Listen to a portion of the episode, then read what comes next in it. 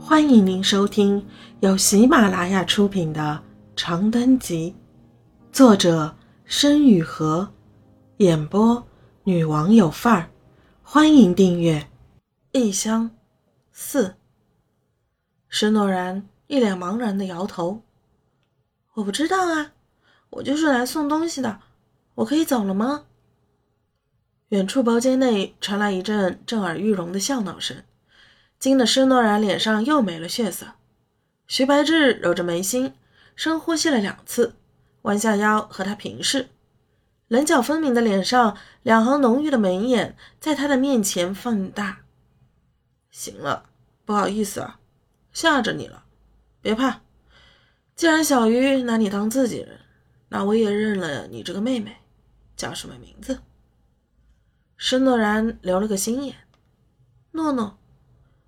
许拜志一脸严肃的点了点头，从兜里掏出一张卫生纸，管前台要了根圆珠笔，龙飞凤舞的画了一串电话号码，揉成一团扔给了他。收好了，以后要是碰上那家伙也解决不了的麻烦了，记得来找我。这城里还没有我徐老白办不成的事儿。跟他说，以后要是还不敢自己来见我的话，就别怪老子来强了。反正荒唐事干了不是一两回了，他自己心里清楚。申诺然连连点头，一步一步的往外撤。有一字不差啊，传达我的愤怒啊！知道了。申诺然头也不回的跑了出去，一路飞奔着跑回乘客的车前，一边喘着气，一边咚咚咚的直敲窗玻璃。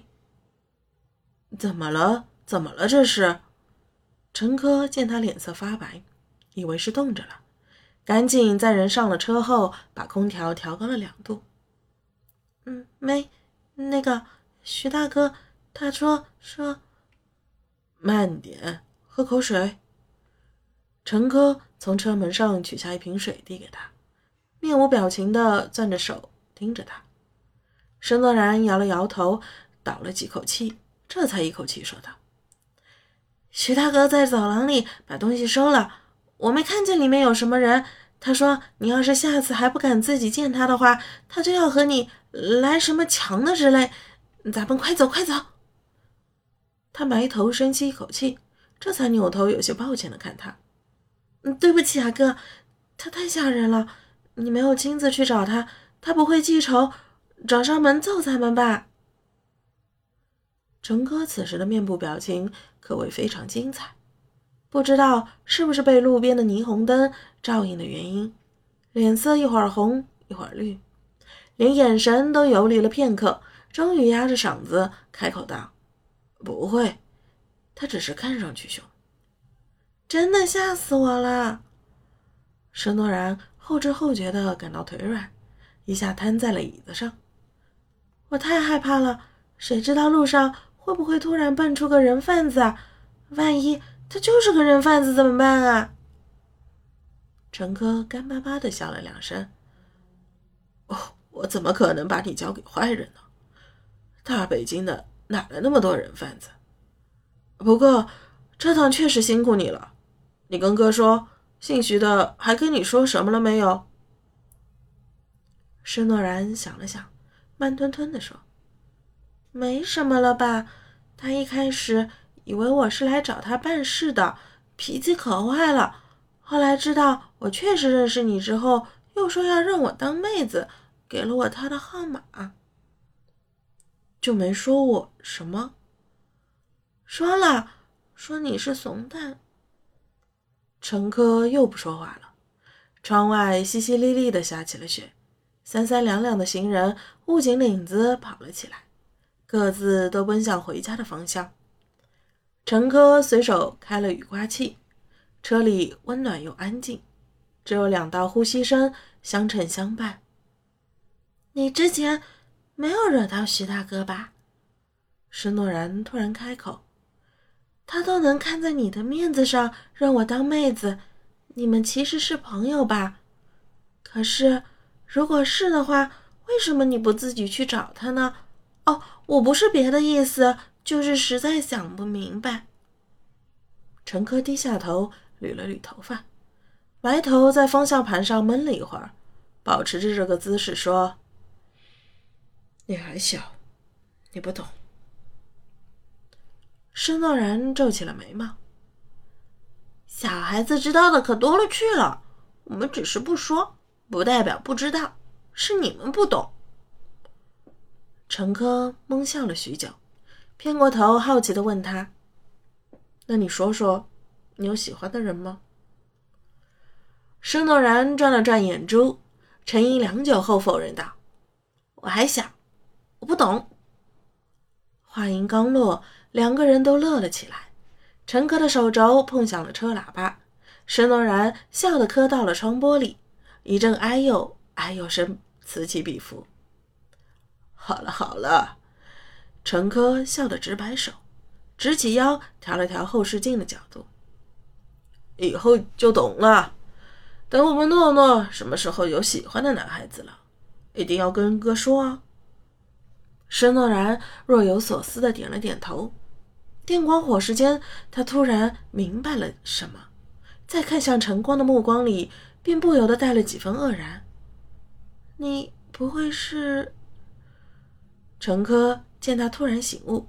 笑容很快淡了下去，扭过头点火发动了车。你就当不知道吧。他们都等着我哪天和我妈一样疯了，等着看我们家的笑话。再多你一个的话，真不知道这日子过着还有什么意思。施诺然瞪着眼睛，不晓得该说什么。他是知道这种事的，很久很久以前。在北楼区就有一户人家出了个怪胎，说是不知道从哪染了顶恶心的病，要送到城里去治。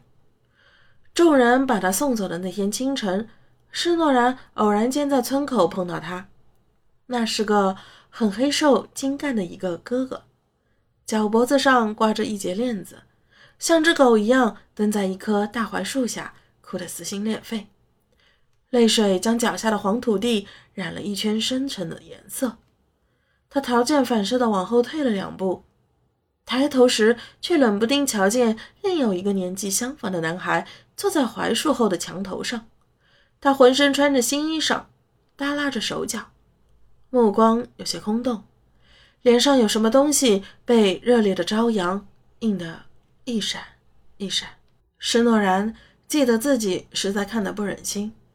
把镰刀别在身后，从兜里掏出几颗厨房里剩的枣子扔了过去，站在边上远远的看着。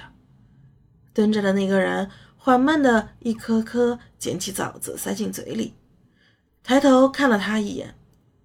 墙头的那个男孩垂着眼说：“离他远点，这病不好治的。”施诺然打了个哆嗦，小心翼翼地瞟着陈科。他的脸色实在惨白的不像话，在某一刻和施诺然的印象重合在一起，使他心里一阵阵难受。你放心，他忍不住说：“你要是不想别人知道，我不会说的。之前是我太害怕了，怀疑你带我出来是要害我。可是你一直对我这么好，我该相信你才对。既然你说徐大哥是好人，那他就是。”陈科颤了颤睫毛，眼里映出一片孤独的城市灯火。你没错，别人不应该这么对你。虽说施诺然这话是对陈科说的，可他的脑海里浮现出的却是槐树下那个心碎的男孩，是宋小芳身上时不时冒出来的解释不清的伤痕，是一张浸满了希望的。被烧成了灰的奖状，他抿着嘴看向远方，胸腔里堵胀的连带手都发麻。陈科猛地扭头看了他一眼，眼底有些不明显红，随后轻轻笑了一声：“你很勇敢，诺诺。”他说：“你总能让我想起曾经的自己。”听众朋友，本集已播讲完毕。请订阅专辑，下集精彩继续。